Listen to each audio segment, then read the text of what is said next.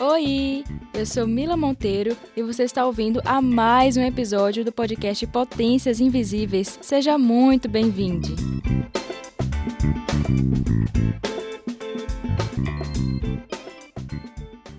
Hoje estou aqui com duas mulheres maravilhosas. Carla Vieira, engenheira de software, mestranda em inteligência artificial e cofundadora da Perifa Code. Estou também com a Tainá Turella. Ela é mestranda em ciência da computação e está estudando mais sobre como descobrir os dados e os vieses dos algoritmos do Instagram.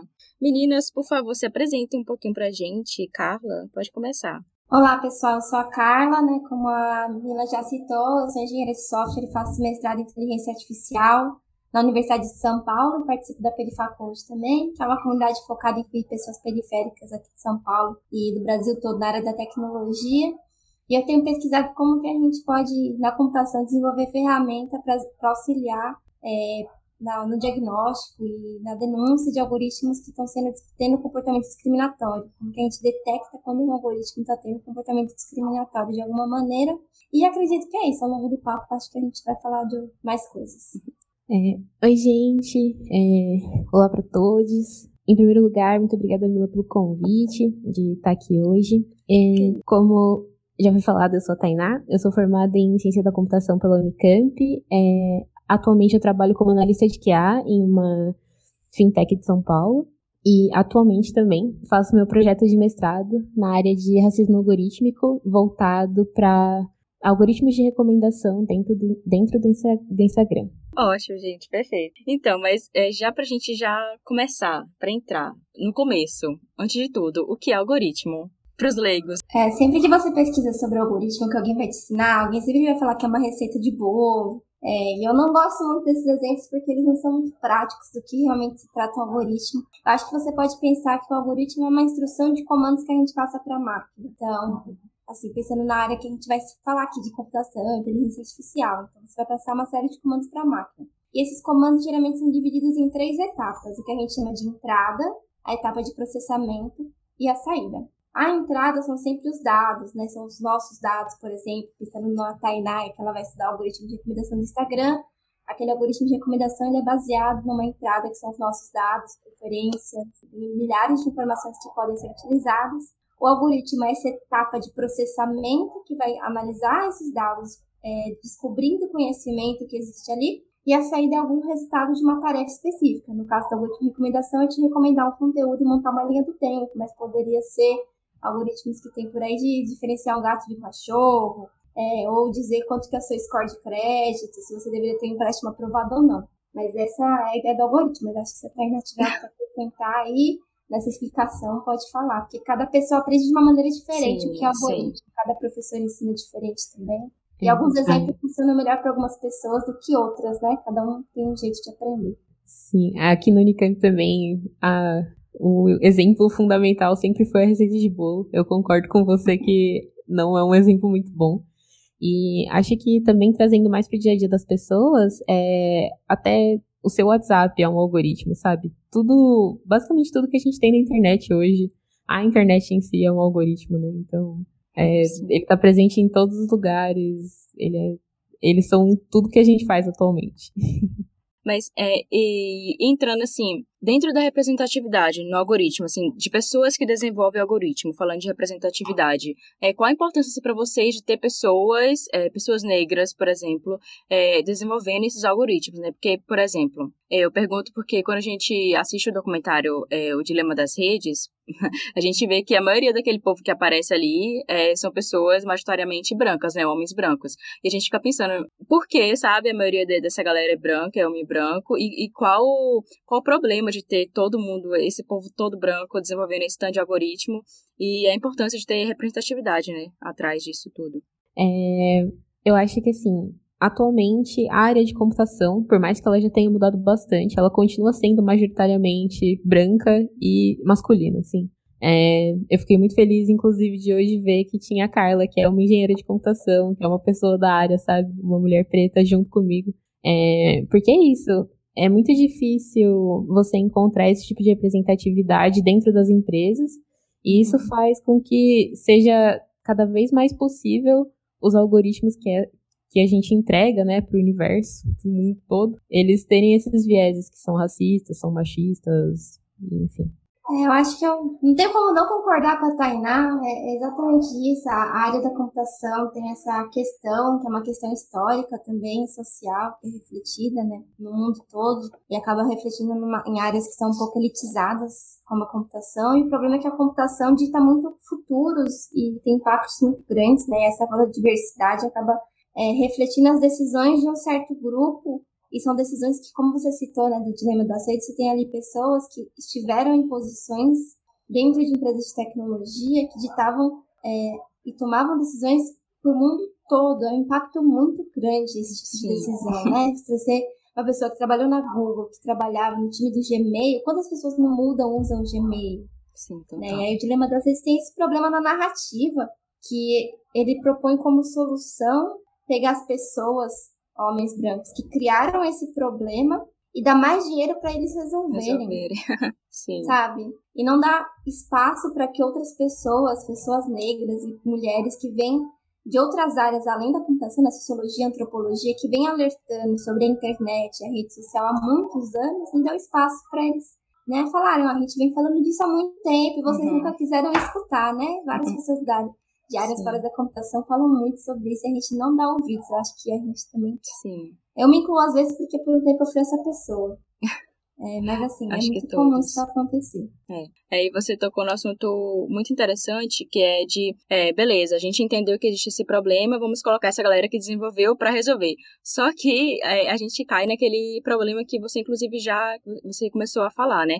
Que é essas pessoas desenvolveram, a gente é, achou esse outro problema, só que essa pessoa não vai conseguir resolver esse problema porque ela não está vendo esse problema. Para ela não faz nenhuma diferença. Para ela tá ok, tá normal. Ela não sabe como resolve esse problema, né?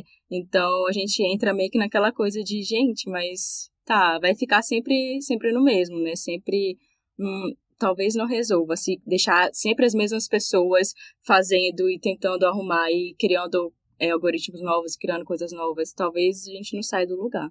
E falando mais de. trazendo pro, pro Instagram, pro contexto dos influenciadores.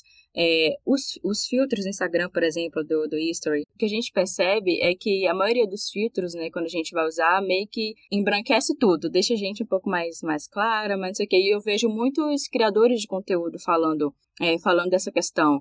Já vi também gente reclamando de aqueles aplicativos de que você muda a cara da pessoa para deixar ela mais velha ou mudar a cor do cabelo, aí meio que muda a pele da pessoa também e a gente entra na, nesse mesmo problema de, é, de pessoas brancas desenvolvendo, né, e que não conseguem resolver esse problema, porque eu acho que teve uma vez, inclusive, que eu escutei a Carla em uma entrevista e ela falou justamente disso, né, é, eu lembro que ela deu um exemplo de um cara que desenvolveu um aplicativo, acho que foi de foto, edição de foto, um negócio assim, não lembro direito, e aí essa pessoa lançou esse aplicativo no mercado e achando que estava tudo super perfeito, maravilhoso e arrasou. E aí, no meio do caminho, ele encontrou esses impasses, né, de problemas de usuários falando, cara, não tá dando certo, tá dando ruim.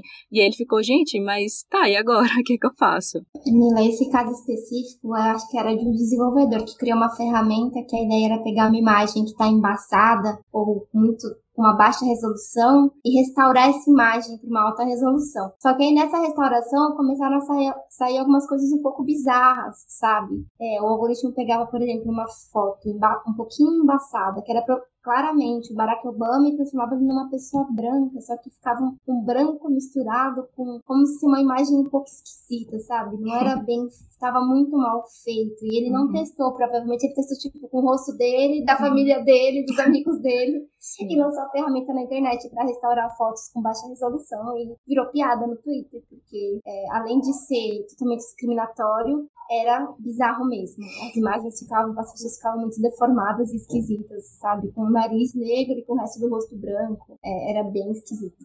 E aí gerou toda essa discussão. Mas é. a gente acaba entrando não só na questão de quem desenvolve, mas quem testa esses aplicativos, né? Sim. Porque, por exemplo, se uma pessoa negra estivesse testando, provavelmente teria encontrado esses problemas, Sim. sabe? Sim, verdade, então, total. É, tem, tem toda essa área que não só a parte de desenvolver o código é importante, mas você conseguir testar o que você está fazendo é uma parte muito importante também, né? É, e testar algoritmo não é algo simples assim.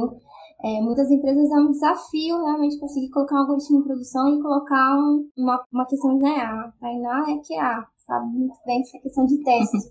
Né? Para o algoritmo fica mais complexo ainda e tem pouca é, discussão, tem poucas soluções para, ah, vou colocar uma etapa que detecta se o algoritmo está sendo justo ou injusto, para tentar antecipar esses problemas, né? É um, é um desafio que está sendo pesquisado também, mas é outro desafio. Mas tem que sim. ter, não é desculpa para não ir atrás da ferramenta, sim, né, gente? Sim, total. Nossa, vocês trouxeram um ponto muito importante que eu não tinha pensado nesse lado. Eu tinha pensado só no lado de quem desenvolve, mas não de quem testa. Testar também é importante, né, antes de lançar no mercado. Não é só desenvolver com a pessoa certa e ter diversidade em quem está desenvolvendo, mas ter diversidade também em quem está testando. Eu achei interessante, não tinha pensado por esse lado. E falando assim mais do, dos influenciadores, né? De novo, trazendo para o contexto do influenciador. Quando a gente fala de produção de conteúdo, principalmente dentro do Instagram, a gente está percebendo, né, que começou a se discutir mais sobre isso muito recente. Eu acho que agora na pandemia que a gente começou a falar mais sobre isso, sobre influenciador dentro das redes sociais e como o algoritmo entrega os conteúdos desses influenciadores negros, né? Falando dos influenciadores negros, é complicado, né? Porque tem gente que acha que não é verdade, que a gente tá tirando coisa da nossa cabeça, mesmo tendo influenciadores já feito testes, né? Dentro dos seus perfis, inclusive a própria Saul Lebar, não sei se vocês conhecem, já ouviram falar da influenciadora Saul Lebar, ela fez esse teste, né? No, no Instagram dela, no ano passado, postando fotos de pessoas brancas no perfil dela e não fez uma divulgação antes, só é, ela fez um experimento orgânico mesmo e aumentou o alcance, aumentou o engajamento, aumentou tudo.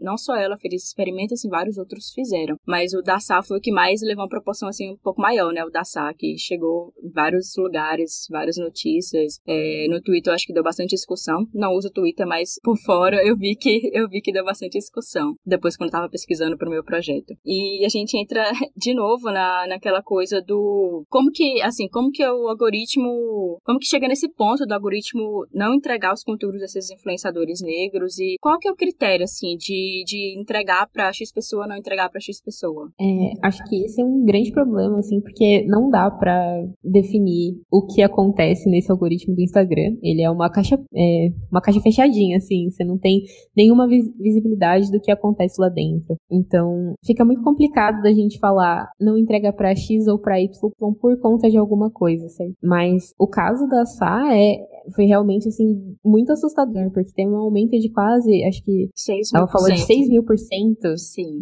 no engajamento dela, sabe? É, é muito absurdo. Sim. É, acho que, sinceramente, talvez a Carla possa complementar até o que eu vou falar, mas como todos esses algoritmos, eles são baseados em, em dados do passado e dados que a, a gente, como sociedade, vai fornecendo, então, querendo ou não, eles acabam repetindo esses vieses que a sociedade andou colocando dentro deles nos últimos anos, sabe? Então, é bem complicado. Ah, o ponto que a Tainá tocou é exatamente esse. Algoritmos de recomendação, no geral, são alimentados por dados dos próprios usuários. E esse é um problema com alguns algoritmos, né? Algoritmos criam esse, esses que a gente chama de feedback loops. Então, esse cria alguns loops que geram alguns problemas, porque o usuário consegue, em massa, né? O uso em massa consegue modificar o comportamento do algoritmo. E a empresa tem que começar a criar ferramentas para ser resiliente a esses casos, porque senão fica sensível a ataques. A hackear diversas contas, como já tem tentativas, engajar diversos conteúdos. Então, acaba criando.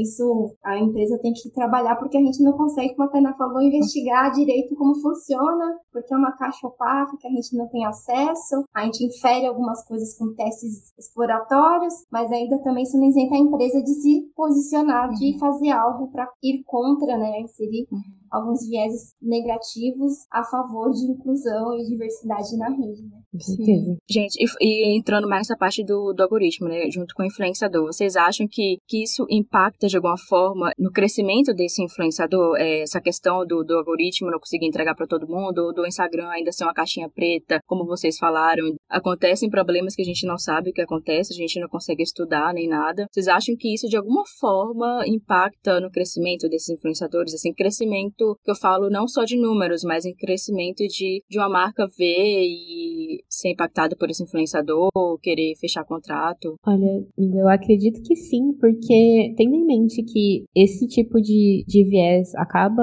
afetando as métricas de entrega de uma pessoa, as métricas de alcance, de público. Se você começa a ter, por exemplo, tem um, um influenciador branco e um influenciador preto, exatamente com as mesmas as mesmas métricas de quantidade de seguidores e tudo mais. Teoricamente, eles deviam ter o mesmo acesso a público. Mas essa pessoa branca, só por, pelo fato dela ser branca, ela ter mais, mais alcance, isso é já, já faz com que marcas, ao invés de olharem para o influenciador negro, já comecem a olhar para esse influenciador branco com mais brilhinhos, né? De, ah, uhum. provavelmente essa pessoa tem um conteúdo melhor. E na verdade isso não é, não é um fato, né? É só uhum. o nosso racismo estrutural escancarado em redes sociais também, né? É exatamente isso. A, afeta e os números importam muito quando você é influenciador, porque as marcas olham mais número do que, ah, você deu uma é um, é um influenciador pequeno, mas tem uma boa comunidade, uma comunidade bem engajada. Geralmente as marcas não ligam muito para isso e oferecem até propostas desproporcionais, né? O influenciador branco recebe Sim. uma proposta milionária, o influenciador preto recebe uma proposta que é geralmente uma troca, né? Um, esqueci a palavra correta, mas enfim, geralmente é para trocar, você me divulga, eu te mando Recebidos. Uma, é, eu te mando um recebido, ao invés de pagar mesmo, né? Uhum. Acontece. É, é eu, puxado, assim. É, saiu um episódio, inclusive, com uma influenciadora que ela falou justamente isso, sobre essa questão da remuneração. E ela falou que é, é, real, acontece, ela já viu, ela sabe qual que é a prática do mercado, ela sabe qual que é o valor que as amigas dela é, recebem, que cobre tudo. E é bem diferente, é bem menor e é assustador, né? É, é bem triste, na verdade. É, gente, e falando assim, é, vocês falaram que. Não lembro quem foi, se foi a Carla se foi a Tainá. É, que o algoritmo ele funciona, ele entrega pra gente o que a gente consome, digamos assim. De uma forma mais, mais leiga, a gente tá dentro daquela bolha, a gente recebe o que a gente consome. Vocês acham que o consumo inconsciente das pessoas, assim, sem pensar, quando a gente consome, só consome, sempre a mesma coisa, sem pensar muito no que tá acontecendo, sem pensar como funciona o algoritmo, pelo menos a base dele, vocês acham que isso interfere de alguma forma em como ele vai continuar entregando, ou como esses influenciadores, como os conteúdos desses influenciadores vão continuar sendo entregados? É, eu acho que depende bastante do caso, assim, porque, por exemplo, eu vou dar o um exemplo do meu, da minha conta do Instagram pessoal. Eu consumo muito de produtores negros. Eu basicamente não consumo conteúdo de influenciadoras é, brancas ou brancos. Uhum. É, eu sinto que eu, eu, não, eu não sou, por exemplo, quem vai mudar e fazer com que essa pessoa tenha um super engajamento e tudo mais, e um super alcance. Mas se você tá do outro lado, você é uma pessoa que só consome conteúdo de pessoas brancas. Isso sim vai causar um impacto nesses, nesses produtores de conteúdo negros, porque a gente basicamente vai estar tá dando mais mais informação para o algoritmo de que isso é o que todo mundo gosta de ver, sabe? Quanto menos diversificado, pensando do lado de quem já é beneficiado, pior para as pessoas que, que sofrem com esse com essa diferença de entrega.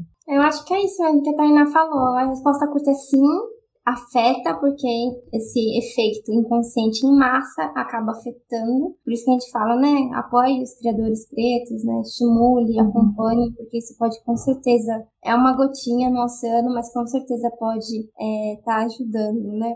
Senão você fica preso em um conteúdo específico. E a gente tem, mulheres em geral, tem uma tendência maior de buscar conteúdos diversos, né? De tentar diversificar o que elas estão procurando, de buscar novas fontes de conhecimento. Eu sou sempre desse tipo, uhum. assim, eu quero estudar matemática. Eu tenho certeza que tem um pretinho em algum lugar falando de matemática. Sim. Então eu vou atrás até achar essa pessoa, entendeu? Eu sou dessas, procurando.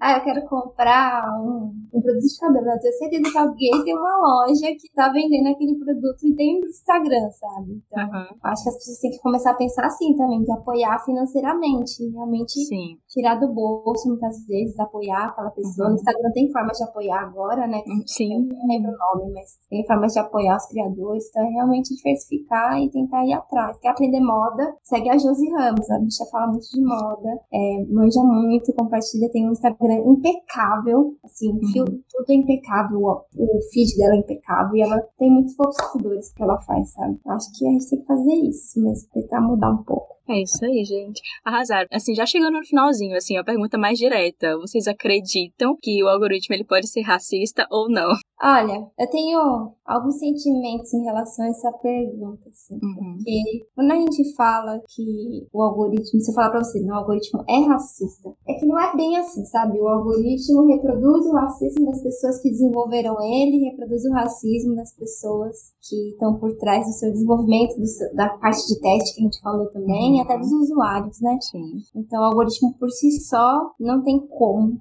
ser racista. Mas também não quero dizer que a tecnologia é neutra, porque sempre que a gente fala de. É, se eu falar o contrário e discordar, as pessoas vão usar isso como argumento para falar que a tecnologia é neutra e que ela não tem impactos na sociedade, uhum. sendo que não é verdade, né? Ela tem sim impactos. Ela não é neutra porque ela está inserida em um complexo sistema social com regras e normas invisíveis que acabam afetando como aquele algoritmo vai se manifestar ou se comportar em um certo ambiente, seja esse ambiente uma sociedade cheia de preconceito. Então, a minha resposta não disse sim nem não, né? Mas é legal a gente aprofundar também mais Sim. uma camada para não deixar as pessoas que criaram isentas também, que a culpa é do algoritmo. Não é bem uhum. assim, não.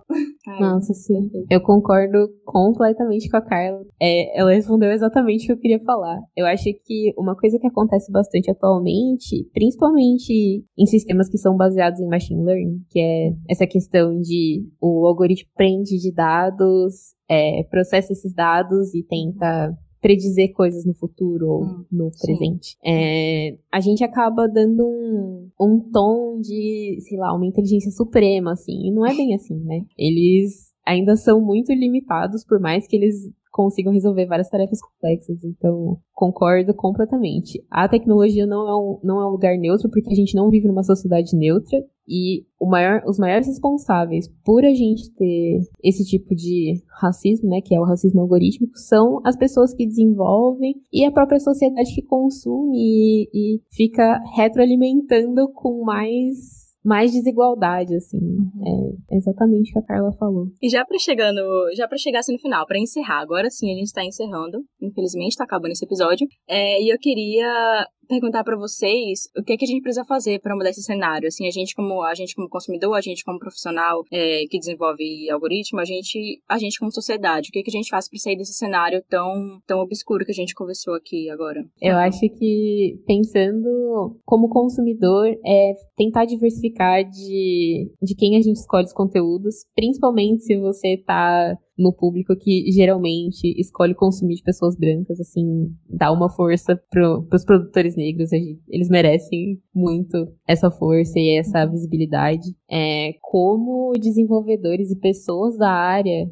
de, de tecnologia é também investir nessa diversidade, mas não de produção, né? Mas realmente de, de quem vai estar tá fazendo esse código, de quem vai estar tá testando esse código, tentar ter uma consciência social um pouco maior, assim, não só, ah, vou fazer correndo porque eu preciso ganhar do meu competidor. Não, eu preciso fazer uma coisa que realmente vai fazer bem para minha sociedade, sabe? Eu acho que tem que ir na linha do que a Tainá falou. Quando a gente pensa nesse cenário, ele é complexo e tem diversos atores envolvidos, né? Você tem governo, tem empresa, setor privado, tem ONGs e instituições não governamentais, tem a academia, né, as universidades, tem a sociedade civil e tem as universidades públicas também, né, que entram na parte da academia. Cada um acaba tendo papel, né? Como sociedade civil, a gente está se informando, questionando, acompanhando, acompanhar essas discussões sobre regulamentação, porque são elas que vão fazer essas empresas se moverem é, pra, diante desse cenário, né? A pressão social e essa demanda por transparência e por explicação, né? O direito a ter uma explicação de como o algoritmo funciona e de ser auditado também. Então, acho que a gente, como sociedade civil, pode estar se informando sobre esses debates, acompanhando as pessoas que divulgam esses debates, né? Apoiando podcasts como esse, apoiando pesquisadores, Aí, como o governo tem uma questão de regulamentação, de que também é uma coisa complicada no Brasil, tem o setor privado que eu acho que aí não tem muito o que dizer, assim, eu poderia falar, ah, tem que implementar melhores testes, times mais diversos, mas querendo ou não, a pressão social uhum. e a uhum. regulamentação acaba sendo mais uma força motriz maior para movimentar esse cenário. E tem o que a Taina falou mesmo, de apoiar os divulgadores, pensando em redes sociais, a gente tenta hackear o algoritmo meio que por dentro, assim, né? Modificar como ele funciona, apesar de ser bem difícil, e demandar dessas redes alguma posição, né? No Twitter tem muito se falado de como lidar com as notícias falsas que são divulgadas, por exemplo. Né? Então, como que a gente lida com as questões de, que acontecem no Twitter de pessoas negras serem atacadas, por exemplo, que acontece bastante, ou no Instagram. Então, a gente tem que começar a cobrar também e discutir como formar como unir forças para lidar com esses problemas que são tão complexos e que demandam movimentação de todos esses atores desse, nesse cenário. Gente, e para assim, para finalizar, qual a dica que vocês dão para quem está ouvindo, é, se quiser se aprofundar mais um tema de livro, série, é, filme, qualquer coisa que a pessoa esteja interessada em estudar mais sobre esse assunto, sobre o algoritmo? É, pensando em questão de filme, documentário, tem um, um documentário na Netflix, Coded Bias. Ele tá super legal porque, além de trazer a Joy, que é uma, uma pesquisadora negra que conseguiu identificar o problema de reconhecimento facial, uma diferença, no, na verdade, da, da capacidade de reconhecimento facial em alguns algoritmos. É, também tem uma outra pesquisadora, que é a Cat O'Neill, que ela tem um livro muito legal, que é super simplificado, assim, uma leitura bem simples, sobre viés em algoritmos como um todo. É, algoritmos de destruição em massa, tá agora em uma versão em português. É super legal, assim. É, eu indico também o livro que é O Capitalismo de Vigilância, da Shoshana Zuboff. Ele traz algumas visões que a gente tem do algoritmo, um pouco da perspectiva do sistema que a gente vive, que acaba sendo a maior influência para tudo que a gente discutiu aqui, né? Pro racismo, uhum. pro machismo, pra discriminação, pra marginalização, né? É uma boa leitura. Algoritmos de, opress é, de opressão também. É, é bem interessante, que fala mais sobre o Google, sobre a questão de buscas, né, esses buscadores, como eles funcionam, podem refletir vieses. Uh, e acompanhar pesquisadores, né? Tem a Tainá, tem eu, acompanhar o podcast da Mila, tem o Tarcísio Silva, tem a Nina da Hora, tem a Mariana Gomes, tem a Kizzy Terra, é, Pablo Nunes. O que não falta são pessoas falando disso aqui no Brasil. Então é, é legal acompanhar essas pessoas, que elas, você vai acabando, é uma última uma rede, né? Então você vai entrar, seguir essas pessoas, daqui a pouco você tá seguindo mais outras 10, Daqui a pouco você segue vários pesquisadores no Brasil falando do mesmo assunto, do mesmo tema, fazer, divulgando as suas pesquisas. Aí você acaba achando mais referências ainda, né? Acho que as que a gente deu são ótimos pontos de entrada para buscar mais sobre isso. Amei todas. Mas é isso, gente. Acabou o podcast. Estou muito feliz de vocês terem aceitado participar desse podcast, desse episódio. Nossa, eu tô muito feliz. Obrigada mesmo. Foi, foi maravilhosa essa conversa. Adorei conhecer mais, é, entender mais sobre o algoritmo, porque eu sou completamente leiga no assunto. Então foi, foi maravilhoso, foi incrível ver visões de profissionais, de duas profissionais maravilhosas, profissionais pretas. Isso é muito importante para mim e para esse podcast, né? Mas enfim, gente, queria agradecer mais uma vez por vocês terem aceitado e queria falar para vocês, falar as redes sociais de vocês, onde que as pessoas podem encontrar vocês e conhecer mais o trabalho. É, bom, eu sou iniciante ainda nesse quesito de redes sociais, divulgação do meu trabalho. eu morro de vergonha, gente. Por enquanto eu tenho só o Instagram, é, que eu tô deixando aberto, que é o arroba Tainá Turela, é, com dois L's do Turela. Por enquanto ele tem poucas postagens, mas basicamente é pra poder colocar um pouco mais sobre o que eu tô vendo no mestrado ou notícias que eu acho interessantes uhum. sobre a área de racismo algorítmico. É, quem tiver interesse é só seguir. E quem quiser fazer perguntas pode me mandar por lá também. Eu tô super aberta a discussões. Bem, eu uso bastante Instagram e Twitter, mas vocês podem me achar lá com Carla P. Vieira. E é isso, acho que o Instagram e Twitter é a forma mais fácil de falar comigo ou mandar e-mail, mas aí no Instagram e no Twitter tem as informações para e-mail e essas coisas todas. Perfeito, gente. Obrigada de novo. Imagina, a gente que agradece. Sim, muito obrigada, Mila. Muito obrigada, Carla. Foi maravilhoso conversar com vocês hoje. E muito obrigada a você que ficou aqui até o final desse episódio. Te vejo na próxima.